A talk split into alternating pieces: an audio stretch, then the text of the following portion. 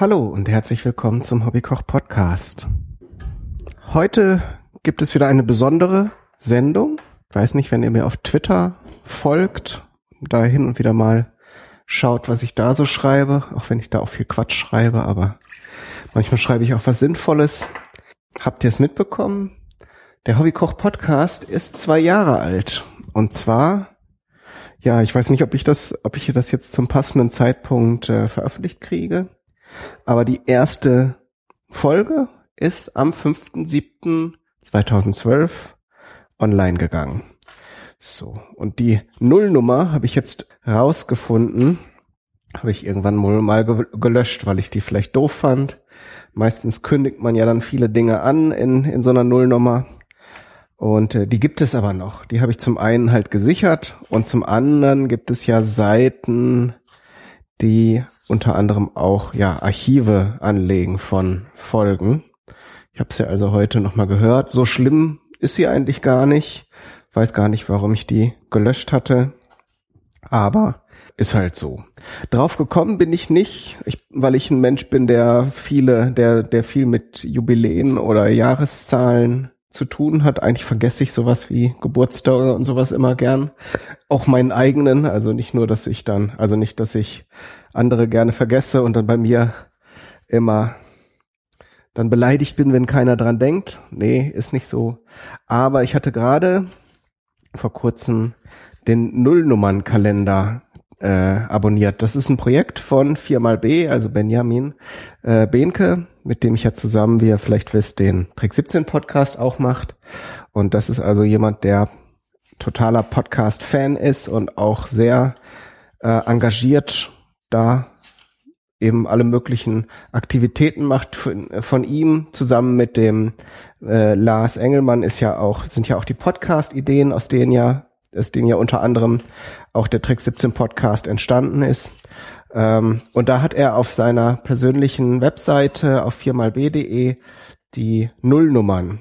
Und da hat er von ganz vielen Podcasts die, die, den, das Datum der nullten Episode, also das ist ja fast schon gang und gäbe, dass man so eine Vorfolge produziert, in der man erstmal ankündigt, was man so vorhat, damit Menschen, die das jetzt irgendwie anfangen zu hören, entscheiden können, ob das was ist oder nicht. Und da hat sich der Ben die Mühe gemacht, das mal für ganz, ganz viele Podcasts äh, zusammenzustellen, so dass er Jubiläen von Podcasts dann ganz schnell ähm, parat hat. So, und das hatte ich abonniert und zufälligerweise war dann, war das kurz bevor der Hobbykoch Podcast irgendwie Geburtstag hatte, wobei es stimmt nicht ganz. Es gibt auch ja, wie gesagt, die Nullnummer vom, vom HKP und die war schon am 19.06. Also ganz streng genommen, also wenn man den Titel des äh, dieses dieses Kalenders ernst nimmt, dann müsste der Ben das nochmal ändern, aber wir wollen da nicht päpstlicher sein als der Papst und er kann ja auch nur das eintragen, was er gefunden hat. Und das hat er weit nach dem Zeitpunkt gemacht, als ich da die Folge rausgelöscht hatte. Von daher alles gut. Wir nehmen das jetzt einfach mal als offizielles Jubiläum heute. Und was gibt es heute? Ähm, ich schnibbel hier schon ganz äh, reichlich. Als erstes möchte ich ein Rezept wiederholen. Ähm, das ich vor einiger Zeit mal gemacht habe, was aber ein bisschen untergegangen ist, weil ich festgestellt habe, dass viele von euch, die vor allen Dingen den Podcast jetzt hören, ähm, das gar nicht so mitbekommen, wenn ich Sachen im Weblog nur veröffentliche. Also manchmal probiere ich Rezepte aus und denke, das lohnt nicht, dafür eine extra Folge zu machen, äh, ist aber doch spannend und dann schreibe ich die halt nur ins Blog rein. Ähm, jetzt bei dem neuen Design ist mir aber auch aufgefallen, dass es nicht so gut unter, zu unterscheiden ist, ob das jetzt Podcast oder Beitrag oder was auch immer ist. Da muss ich mir also noch mal was überlegen, dass man ähm, da auch vielleicht gezielt nach Podcast und ähm, irgendwelchen irgendwelchen sonstigen Artikeln oder so filtern kann oder auch mal suchen kann. Das ist im Moment ein bisschen schwierig. Kurzum, ich habe da mal eine Chili-Soße gemacht. Ähm, nachdem ich diese süße Chili-Soße gemacht habe, von der es ja auch eine Podcast-Folge gibt, habe ich dann noch mal eine andere, die so ähnlich ist wie diese asiatische Chili-Soße, die man so in der äh, habt ihr bestimmt schon mal gesehen. Das sind meist so Plastikflaschen äh, mit so einem grünen mit so einem grünen äh, Dosierdeckel oben drauf, äh, ganz populär, äh, scharfe Soße und die kann man auch selber machen. Und das habe ich gemacht und die war sehr, sehr gut. Ich weiß nicht, als ich dann umgezogen bin, ist dieses Fläschchen irgendwie verschütt gegangen oder es äh, liegt jetzt noch in irgendeiner Kiste und reift vor sich hin. Auf jeden Fall hatte ich das dann nicht mehr. Ich habe auch nicht besonders viel gemacht. Äh, von daher ist es jetzt nicht schlimm. Und die wollte ich immer schon mal wieder machen und wollte jetzt eben auch die Gelegenheit nutzen, äh, euch von dieser Soße zu erzählen. Äh, es gibt auch noch andere Sachen, also wenn euch das jetzt nicht so interessiert, gibt es auch noch zwei weitere Rezepte. Äh, noch vielleicht ein Punkt zum, zum Weblog, zum Hobbykoch-Podcast. Da habe ich mir jetzt vorgenommen, wenn ich später nochmal Rezepte koche, die ich aber schon im Podcast äh, mit euch gekocht habe, werde ich dann eben auch einen ähm, Weblog-Artikel schreiben mit äh, eben dem eben, äh, da ergänze ich dann im Titel noch davor äh, Nachschlag. Dann wisst ihr, das verlinke ich natürlich dann auch zu welcher, auf welche Folge das Bezug nimmt. Aber wenn ich da nochmal was rausgefunden habe oder ähm, mittlerweile habe ich hier auch ein bisschen bessere Möglichkeiten, schönere Fotos zu machen und da jetzt vielleicht in den älteren Artikeln keine schönen Bilder dazu sind. Das können alles Gründe sein, warum ich da nochmal einen Nachschlag produziere. Und wenn ihr mögt, schaut ihr halt öfter mal im Blog vorbei. Ich kündige eigentlich, wenn ich was veröffentliche, auch das immer auf Twitter und ADN und sogar Google Plus an, obwohl das da eigentlich so im Raum verhallt, aber das kostet mich keine Mühe, das da auch zu veröffentlichen. Dann wisst ihr da Bescheid, wenn es was Neues gibt. Auch wenn es gerade kein Podcast ist, da kriegt ihr ja sowieso Bescheid, wenn ihr das abonniert habt. Aber die Artikel, wie gesagt, da überlege ich mir vielleicht auch noch mal was, dass ihr da informiert seid. So, jetzt kommen wir aber endlich mal zu dem Kochkram. Ich habe ja schon jetzt ein schlechtes Gewissen, dass ich euch mit hier meinen persönlichen Podcast-Sachen belange, aber vielleicht war ja für euch auch was Spannendes dabei an Informationen. Ich habe jetzt nebenbei, während ich so erzählt habe, bin eigentlich immer noch dabei, Chilischoten vom Stiel äh, getrennt und die auch noch grob zerkleinert, also so ein paar Mal durchgeschnitten. Ähm, das Ganze, also ich habe jetzt zwei Sorten gekauft. Einmal diese Pepperoni, die ja ja nicht so scharf sind, aber ein schön schön viel Fruchtfleisch haben und auf jeden Fall pikanter sind als Paprika. Und dann habe ich im Asialaden hier so kleine Chilischoten gekauft, von denen ich mir einiges an Schärfe erwarte. Habe ich jetzt noch nicht getestet. Das mache ich dann nachher mit der fertigen Soße. Ihr könnt natürlich Chilischoten eurer Wahl nehmen.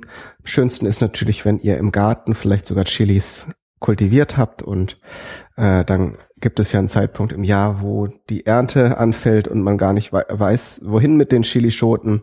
Da kann man dann so eine Soße vielleicht auch machen, weil getrocknet sind sie, unterscheiden sie sich dann äh, nicht so sehr von den getrockneten, die man im Laden kaufen kann. Gut, da weiß man dann eben, dass da dass die vernünftig angebaut worden sind, weil ihr die angebaut habt.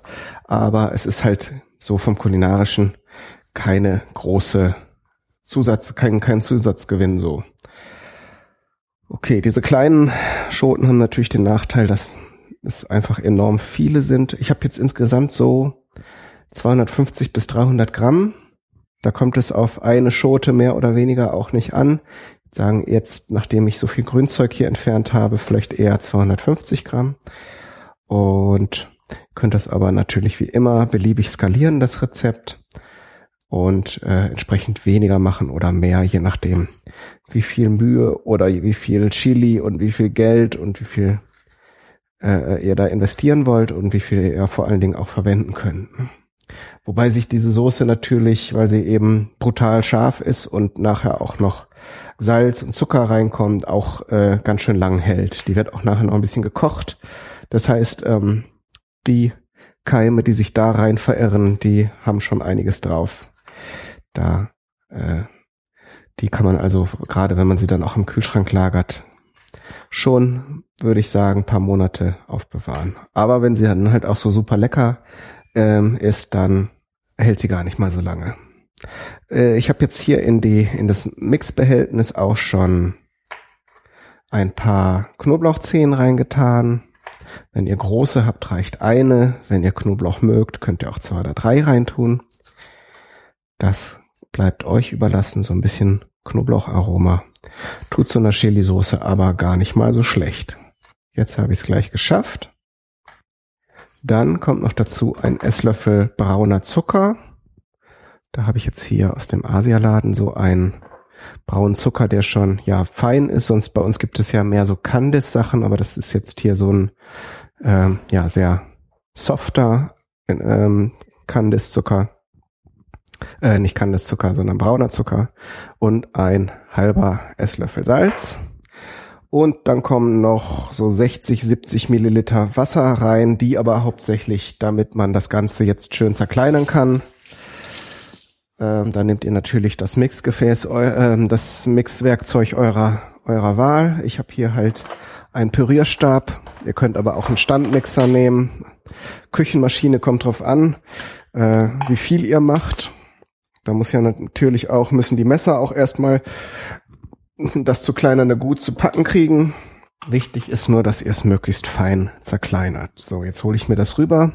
Die Erfahrung zeigt, dass man nicht mit dem Gesicht direkt über dieser Geschichte sich aufhalten sollte, weil durch das Mixen natürlich auch diese scharfen Dämpfe ganz schön aufsteigen. Und wenn ihr die erstmal in die Nase bekommt, was ich wahrscheinlich jetzt nicht vermeiden kann, obwohl ich es weiß, dann ist natürlich erstmal Husten und Schniefen angesagt. Aber jetzt wird erstmal gemixt.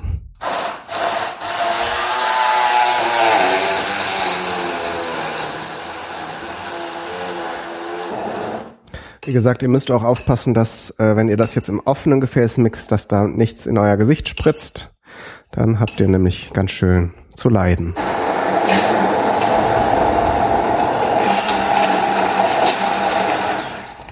So, für euch werde ich natürlich nachher hier das Mixgeräusch ein bisschen schneiden, damit ihr nicht die ganze Zeit hier dem brüllenden äh, Mixer zuhört. Ähm, das Ganze soll so fein wie möglich püriert werden. Das machen wir aber später nochmal. Was jetzt nämlich passiert ist, dass ihr das Ganze mit einer, mit einer Klarsichtfolie abdeckt und für zwei bis drei Tage fermentieren lasst. An einem kühlen, dunklen Ort, wie es so schön immer heißt, äh, und eben abgedeckt, damit ihr nachher nicht die Viecher da drin habt. Ähm, und einmal am Tag solltet ihr das Ganze umrühren. Der Sinn und Zweck der Sache ist eben, der, das Aroma entfaltet sich nochmal und verändert sich vor allen Dingen. Ähm, und nach dieser Zeit, ich beschreibe euch das jetzt, damit ich diese Folge veröffentlichen kann. Nach dieser Zeit gebt ihr dann nochmal 70 Milliliter ähm, Essigessenz dazu. Das Ganze, die konserviert das Ganze natürlich auch nochmal zusätzlich und kocht das Ganze äh, auf ein bisschen also ganz leicht, bis es eben die gewünschte Konsistenz hat. Ach so, äh, vorher solltet ihr natürlich ähm, das Ganze durch ein Sieb streichen. Das heißt, wenn euch das nicht stört, dass die Ker äh, Kerne und die Frucht, äh, die die die ja die Haut von den Chilis da mit drin ist. Manche stört das, manchmal stört das nicht, auch je nachdem, wofür ihr es verwenden wollt. Aber wenn ihr jetzt dieses ähm, Originalrezept dieser Chili-Soße ähm, aus dem Asialaden nachbilden wollt, dann solltet ihr das durch ein Sieb streichen und da geht eigentlich nicht viel verloren. Da sollte, wenn ihr das gründlich macht, ähm, auch nicht mehr zurückbleiben als die Kerne und die, die eben die Haut. Gerade wenn ihr es dann eben nach dem Gären nochmal ordentlich äh, durchgemixt habt. Dann ist ja alles nochmal ein bisschen weicher geworden und, und aufgedunsen und so weiter. Und dann kriegt ihr da schon eine ganz gute Ausbeute. So, jetzt schiebe ich hier an, am Rand des Gefäßes. Ihr solltet natürlich einen Glasbehälter nehmen. Metallschüsselchen äh, sind da nicht zu empfehlen. Das Glas ist halt eben, reagiert auf keinen Fall mit der Soße. Und auch bei Plastikbehältern wäre ich mir da eben nicht sicher. Zum einen, ob von dem Plastik was in die Soße übergeht, was eigentlich bei Lebensmittel echtem Plastik nicht der Fall sein sollte, aber vor allen Dingen umgekehrt, dass die Soße nachher so in dem Plastik eindiffundiert ist, dass ihr äh, die nachher für nichts anderes mehr verwenden könnt. Dann decken wir das Ganze ab und ich tue es jetzt hier in den Kühlschrank, weil es ziemlich warm ist und ich habe auch keinen Keller. Wenn ihr einen Keller habt, dann tut es in den Keller. Und damit haben wir das erste Rezept für heute fertig, auch wenn es noch nicht verzehrfähig ist in diesem Moment. Gut, aber mehr gibt's dazu auch nicht zu sagen. Dann machen wir jetzt eine kleine Pause und dann geht's zum nächsten Rezept.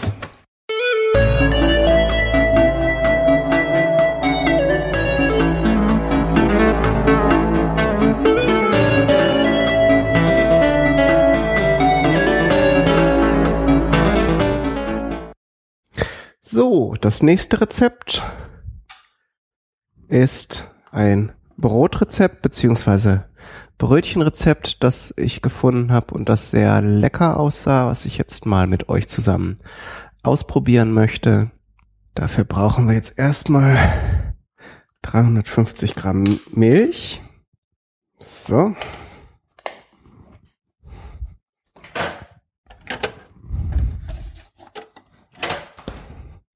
Da rein kommen sieben Gramm Trockenhefe. Das ist genau ein Tütchen voll. Dann kommt rein 50 Gramm Zucker.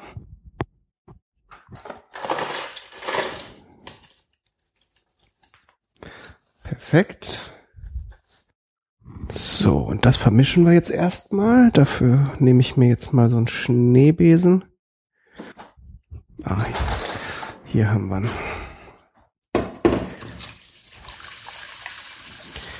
So, das Ganze wird schön vermischt.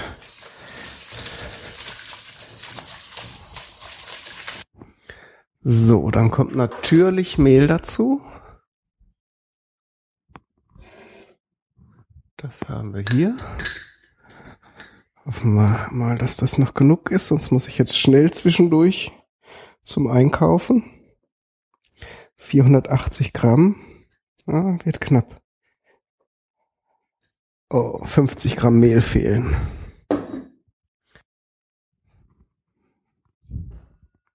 Nee, müssen wir jetzt eine Pause machen und ich kaufe schnell ein. Bis gleich.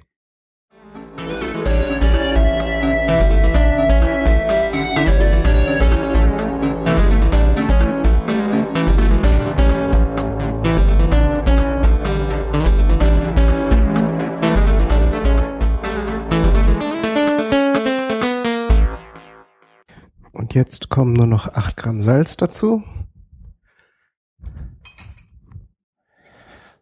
Erstmal, es kommt später noch mehr. Also es waren jetzt noch nicht alle Zutaten, aber so, jetzt haben wir's. Jetzt wird natürlich erstmal gemixt. Und da wäre es natürlich äh, cool, ein Standmixer zu haben, weil das wird, soll ziemlich lange gemixt werden hier, so circa 20 Minuten. Dann erst bekommt der Teig die nötige Bindung. Ähm, ich mache das jetzt mit dem Handrührgerät. Anders geht es nicht, wenn man keinen Standmixer hat. So. Irgendwann habe ich auch mal einen. Dann kann ich, brauche ich nicht daneben stehen bleiben sondern kann irgendwas anderes machen, während der Brotteig vor sich hin rührt oder der Kuchenteig oder was auch immer. So, aber im Moment kompensieren wir einfach mit bisschen mehr Zeit.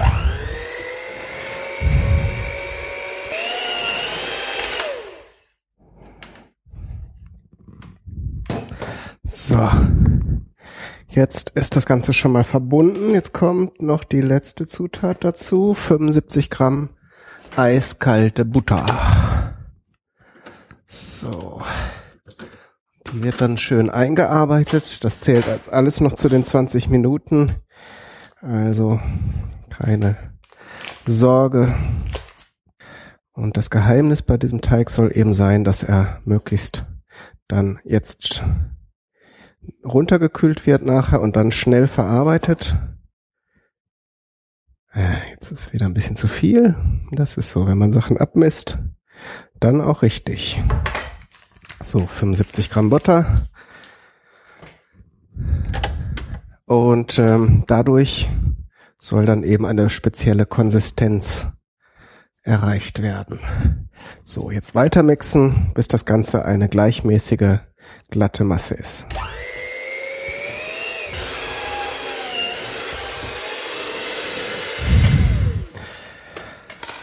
So, jetzt ist der Teig schön glatt und löst sich auch vom Schüsselrand, so wie es in der Beschreibung gefordert wurde.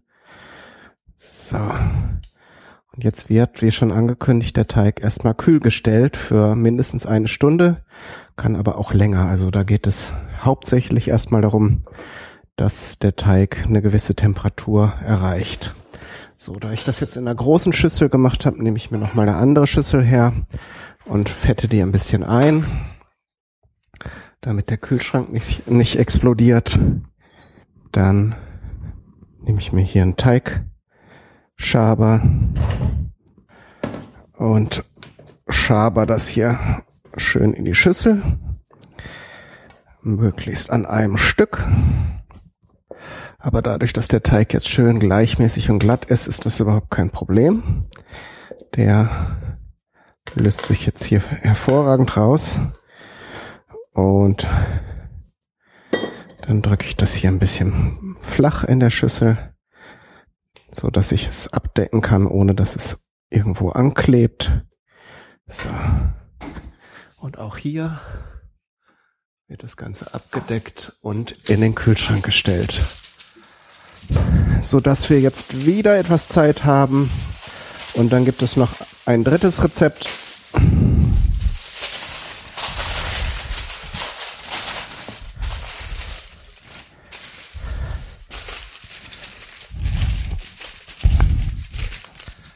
So, ab in den Kühlschrank. Und dann geht es weiter.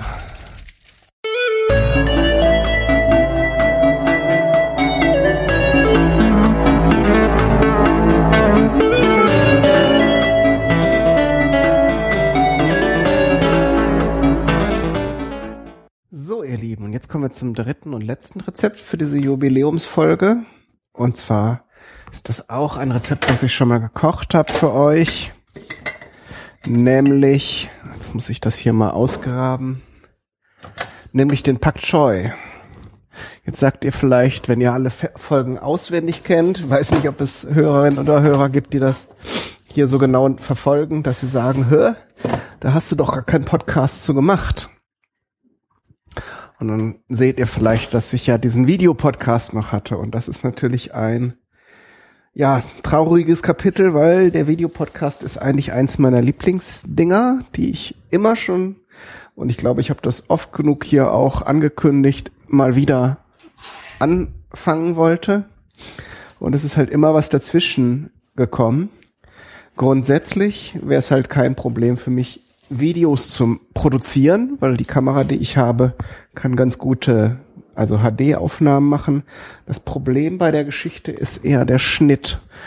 Und die ersten Folgen habe ich äh, probiert, als ich noch in einem in einem Team an der Uni gearbeitet habe, wo ich einen Schnittcomputer hatte. Da arbeite ich jetzt aber nicht mehr. Der Vertrag war abgelaufen. Ja, das macht die ganze Sache komplizierter. Es ist also nicht unmöglich, dass ich, dass ich Videos produzieren könnte, aber es ist halt nicht so, wie sich dann mal nachmittags oder am Wochenende hinzusetzen und ähm, dann sowas am Rechner zu machen. Da müsste ich halt äh, mit mit Leuten sprechen und das dann eben so organisieren, dass ich die Sachen dahin transportiere, also mit einem Laufwerk und hast du nicht gesehen. Das ist also dann ganz schöner Hickhack.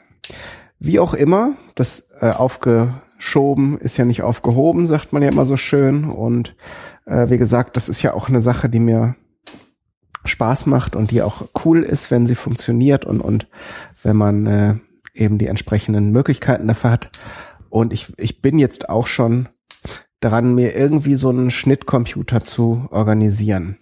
Äh, ich hatte ja auch schon mal gehofft, dass unter meinen Hörerinnen oder Hörer jemand äh, ist, der wohlhabend und äh, großzügig ist und sagt, komm, hier hast du hast du einen schönen iMac, stelle ich dir hier hin und äh, dann kannst du da deine Videos drauf produzieren. Ist natürlich utopisch, weiß ich auch. Nicht, dass das nicht auch bei anderen Podcastern schon funktioniert hat, aber die haben dann entsprechend auch eine Reichweite von zigtausend Personen, wo dann vielleicht auch mal jemand dabei ist, der der eine großzügige Spende machen kann. Und so viele Leute, das muss ich mir mal eingestehen, äh, erreiche ich mit dem Hobbykoch-Podcast nicht. Vielleicht noch nicht, aber naja, es ist auch Quatsch eigentlich zu erwarten, dass jemand einem was schenkt, nur weil er vielleicht die Sachen, die man macht, äh, ganz cool findet. Und ähm, vor allen Dingen nicht bei diesen Beträgen, bei denen es um bei einem Computer dann geht, so einen kompletten Rechner. Äh, so dass das eben irgendwann wieder kommen wird, auf jeden Fall, versprochen. Aber das dauert noch mal ein bisschen, weil hier im Moment auch noch alles im Umbruch ist und dann vielleicht im Verlauf dieses Jahres kriege ich das dann irgendwie hin, dass ich dann so ein so einen Rechner hab. Vielleicht kann ich zwischendurch auch mal sowas produzieren, ähm, weil wie gesagt Zugang hätte ich noch zu dem Computer, aber es ist halt dann noch der der äh, Video produzieren ist ja an sich schon ein hoher Aufwand und das dann zu organisieren, dass ich da an einen von diesen Rechnern drankomme, ist dann eben nochmal Zusatzaufwand und das kann ich im Moment einfach nicht leisten, muss man mal so sagen. So, zu dem Pak Choi habe ich mir hier noch ein paar Kräuterseitlinge besorgt, die haben mich so im Laden so angelächelt und haben gesagt, dass sie gerne von mir zubereitet werden wollen. Und das sind sehr schöne Pilze, die habt ihr vielleicht schon mal gesehen, wenn ihr da jetzt kein Bild vor Augen habt. Das sind sehr große Pilze, die eigentlich hauptsächlich aus einem sehr voluminösen Stiel bestehen. Geschmacklich, muss man ehrlich gestehen, ähm, bringen die jetzt nicht so viel mit. Vielleicht tue ich ihnen da auch Unrecht, diesen Pilzen, aber sie sind auf jeden Fall schon lecker, muss man sagen. Und wenn ihr Pilzgerichte macht und da eben bisschen Volumen rein haben wollt, sind sie auf jeden Fall auch nochmal eine schönere Sache als äh, Champignons. Weil Champignons sind ja, also zumindest die weißen, sind ja nicht, nicht viel mehr als festes Wasser. Da sind die Kräuterseitlinge auf jeden Fall besser. Ich muss allerdings auch sagen, vielleicht ähm, tue ich ihnen da Unrecht, weil ich sie meistens auch nicht sehr stark würze. Ich tue meistens nur ein bisschen Salz dran und dann haben sie eben einen ganz leichten, angenehmen Pilzgeschmack. Die werde ich jetzt, bevor ich den Pak Choi in die Pfanne haue, mal anbraten und dann zur Seite stellen. Dann haben wir nämlich schon mal hier ein schönes Essen fertig. So für den Mittag. So, die Pfanne heizt sich mal auf. Dann wird sie ganz dünn mit Öl versehen. Dann lege ich hier, ich habe die die Pilze, man kann die verschieden schneiden, entweder längs natürlich, dann hat man schöne pilzförmige Scheiben, aber bei dem Kräuterseitling, weil es eben so große Stiele sind, schneide ich den auch gerne in Scheiben. Hat man halt so lustige Pilzscheiben und die Kappen eben noch gesondert. Und die findet ihr mittlerweile auch in vielen Läden. Also das ist auch so ein saisonales Ding. Die gibt es eigentlich eher so im Herbst. Aber Pilze sind eigentlich, also diese Zuchtpilze sind eigentlich zeitunabhängig. Äh, würde also auch nichts dagegen sprechen, dass ihr sie so wie ich jetzt im Laden findet. Ich war jetzt neulich in Hamburg. Da habe ich diese Pilze eben auch bekommen. Da gibt es einen sehr schönen großen Asialaden wo man eben auch äh, asiatische Gemüse bekommt. Da kommen wir jetzt gleich auch noch mal drauf. So, ich lege hier erstmal meine Pilzchen ein, damit die alle ungefähr gleichzeitig gar werden. Jetzt stelle ich es ein bisschen kleiner. Die Pfanne ist ja heiß und wir wollen sie ja nicht dunkelgrau haben, sondern schön golden. Jetzt habe ich eben noch im Asia-Laden eine Sache gefunden, die ich natürlich kaufen musste. Und zwar ist das ein Knoblauchgras. Also nicht der Schnittknoblauch, den hatte ich ja in der Kräuterfolge, glaube ich, auch schon mal erwähnt, ähm, sondern ein sehr, das sind sehr äh, dicke Stiele, also jetzt im Verhältnis zu Schnittlauch so einen halben Zentimeter äh, dick. Und da schneide ich jetzt mal so zwei bis drei Zentimeter breite Stücke ab äh, ich gehe mal davon aus, dass das Ganze nachher wie Knoblauch schmeckt. Die Konsistenz kann ich jetzt nicht beurteilen, werde ich dann aber nachher können. So, die Pak Choi, den Pak Choi habe ich jetzt schon wieder zerzupft. Ähm, da habe ich jetzt hier die einzelnen Blätter und die habe ich auch schon gewaschen. Dann schauen wir mal, ob der Pilzscheiben schon gut aussehen. Ja, die sind jetzt schon so leicht golden müssen die sein. Die muss man gar nicht so extrem braten. Und ich glaube, heute gönne ich Ihnen auch mal so einen kleinen Stich Butter. Das ist nämlich was, was Pilze ganz gut vertragen können, weil sie sind ja auch, sind ja nur Protein und Wasser. Das heißt, sie sind kalorienarm. Und da kann man natürlich dem Geschmack auch noch mal ein bisschen auf die Sprünge helfen, wenn man ihn noch ein bisschen Fett zugesteht. So. Und Pilze sind an sich so auch sehr gesund. Da kann man sie eben auch noch mal ein bisschen ungesünder machen. Wobei das Quatsch ist, Butter ist ja auch nicht ungesund. Ähm, man soll eben nur nicht blöckeweise davon essen. Dann ist das auch ein ganz, ganz ordentliches Lebensmittel. Das ist natürlich, wenn man so viele Scheibchen macht, dann hat man natürlich auch mehr zu wenden. Aber dafür sieht es nachher umso schöner auf dem Teller aus. Jetzt stelle ich mir auch schon mal einen Teller bereit, damit ich das nachher für euch schön dekorieren kann. Nehmen wir heute mal einen, den wir noch nicht so oft auf Fotos hatten. Damit wir auch auf den Fotos ein bisschen Abwechslung haben. Das muss ja auch sein. Nicht nur auf dem Teller drauf, sondern der Teller selbst kann ja auch mal was anderes sein als sonst. So, dann habe ich nämlich auch schon Mittagessen. Ich habe heute hier sturmfreie Bude. Dann kann man das mal hier alles entsprechend ein bisschen lockerer gestalten. So, Teller ist fertig. Ah, der reicht vielleicht gerade mal für meine Pilzscheiben hier. So, Butter her. Es muss noch Butter dazu. Und ein bisschen Pfeffer schadet der Geschichte hier auch nicht. Ah, hier ist sogar noch ein passendes Stück. So, Wenn ich das jetzt hier nicht im Kontext eines asiatischen Gerichtes, also dem Pak Choi, zubereiten würde, würde ich vielleicht auch noch ein bisschen Petersilie dazu tun. Das wisst ihr natürlich, dass Petersilie und Pilze sehr gut zusammenpassen, weil sie dem Ganzen nochmal, diesem schweren Pilzaroma nochmal ein bisschen was Grünes zufügen. So, Pfeffer Salz hatte ich auch noch gar nicht dabei. Da könnten wir jetzt ja auch noch mal beigehen. Nee, da nehme ich jetzt mal die Meersalzflocken. Mein lieber Bruder hat mir nämlich aus England die Malden Sea Salt Flakes mitgebracht. Sehr schöne Meersalzflocken. Die tut man natürlich zum äh, Schluss drüber, genau wie das Fleur de Sel auch. Und gerade wenn man jetzt sowas wie wie ich hier mit den Pilzen mache, was man auch lauwarm oder sogar kalt essen kann, dann äh, kann man da auch mal diese Meersalzflocken drüber streuen. Die, äh, die machen nämlich, die sind nämlich nur sinnvoll, wenn man äh, eben irgendetwas salzt, also irgendwo Salz draufstreut zum Schluss. Sonst würden sie sich halt wie jedes andere Salz einfach auflösen und keinen Mehrwert bieten. So, Jetzt habe ich meine Scheibchen hier fertig.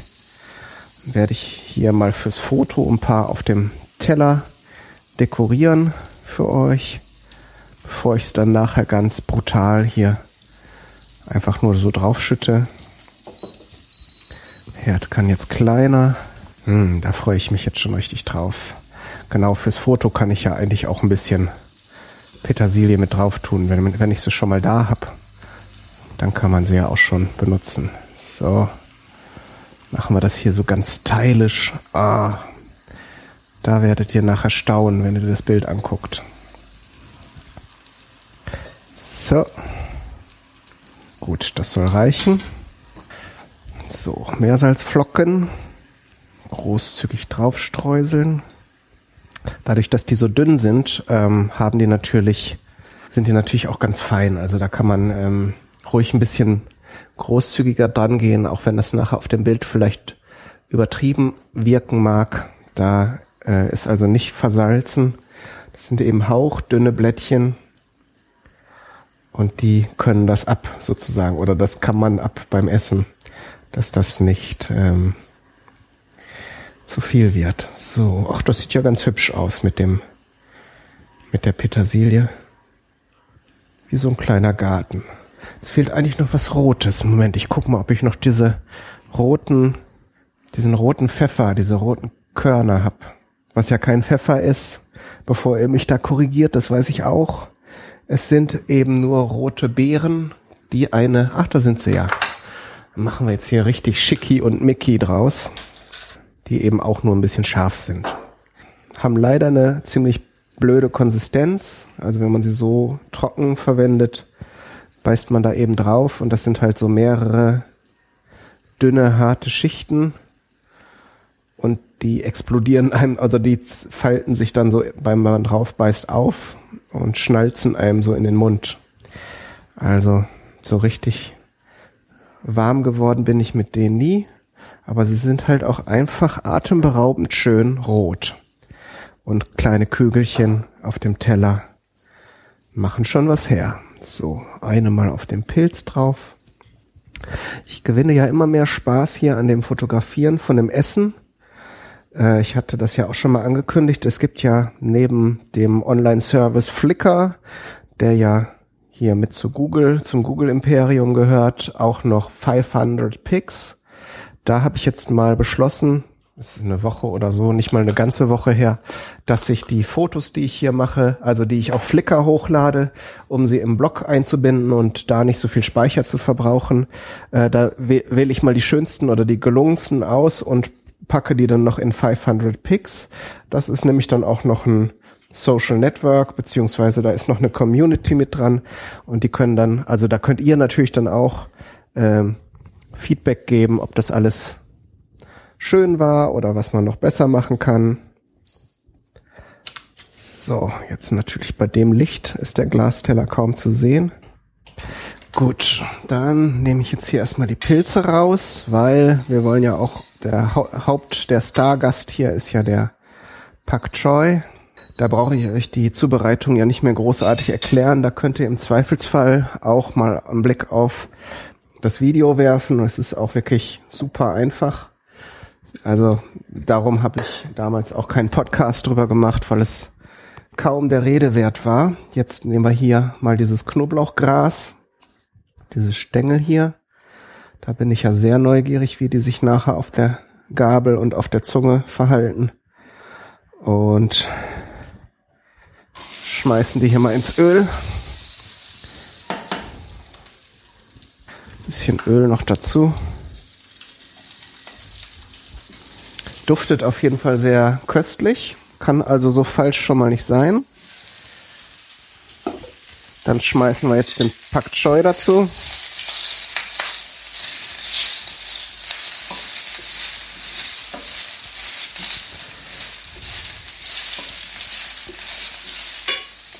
Der muss einmal dann mit dem Öl bedeckt sein und ein bisschen, also soll keine Farbe nehmen, aber das Aroma verändert sich auch, wenn er einmal heiß angebraten ist. So, und dann gebe ich eine Brühe drauf. Die habe ich noch von vor ein paar Tagen. Die habe ich im Kühlschrank aufbewahrt. Die ist noch gut. Und dann muss schnell ein Deckel drauf. So, dann dämpft es nämlich. Und dann ist es auch schon fertig. So, jetzt räumen wir das mal hier wieder auf. Dass es hier nicht zu wild aussieht. So, Herd kann aus. Das geht also wirklich schön schnell. Das heißt, es kommt immer darauf an, wie, wie weich ihr das nachher, das Gemüse haben möchtet. Ich mag es halt, wenn es noch so ein bisschen knackig ist. Ihr könnt, das habe ich auch im, in dem Videopodcast erzählt, wenn ihr da ähm, sehr großen Wert auf Konsistenzen legt, ähm, könnte es für euch auch interessant sein, die Stiele und die Blätter zu trennen, also das so grob auseinanderzuschneiden und dann eben erst die Stiele ein bisschen zu braten. Die kann man dann auch noch mal längs in Stifte schneiden, was auch immer. Da kann man sehr viel Aufwand betreiben. Aber wenn es mal schnell gehen soll, und das ist einfach auch ein schnelles Gericht, kann man eben diesen Pak Choi so verwenden. So, jetzt stehe ich wieder vom Kühlschrank. Das wollte ich. Hier die Austernsoße war nämlich auch eine Zutat im Originalrezept. Also dieses Knoblauchgras ist halt neu. Aber wir machen es mal jetzt, weil wir da auch kein schönes Bild bisher hatten, fürs Foto nochmal So wie es sein soll. So, und dann dekorieren wir jetzt hier wieder ganz hübsch so ein paar Blätter von dem Senfkohl rein. Ein Herz von dem Kohl noch. Das ist ja dann immer noch besonders dekorativ. Stücke von diesem Knoblauchgras. Das probiere ich jetzt mal, damit ihr auch wisst. Mmh.